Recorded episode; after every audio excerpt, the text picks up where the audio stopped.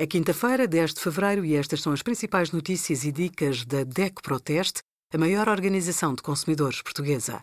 Hoje, em DECO.proteste.pt, sugerimos o que fazer em caso de insatisfação com a mediadora imobiliária, como escolher um automóvel elétrico e híbrido plug-in e a nossa carta aberta para deduzir as despesas de educação no IRS.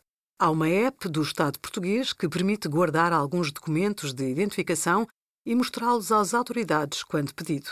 Os documentos digitais têm a mesma validade dos documentos originais. Segundo o Código da Estrada, os originais podem ser sempre substituídos pela aplicação móvel.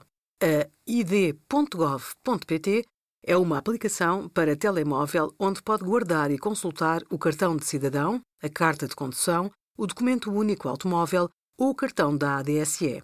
Depois da instalação, configuração e autenticação da app, os cartões passam a estar disponíveis. A app guarda a imagem dos documentos e os dados pessoais associados a cada cartão.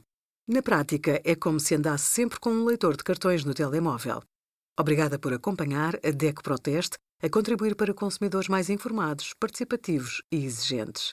Visite o nosso site em deco.proteste.pt.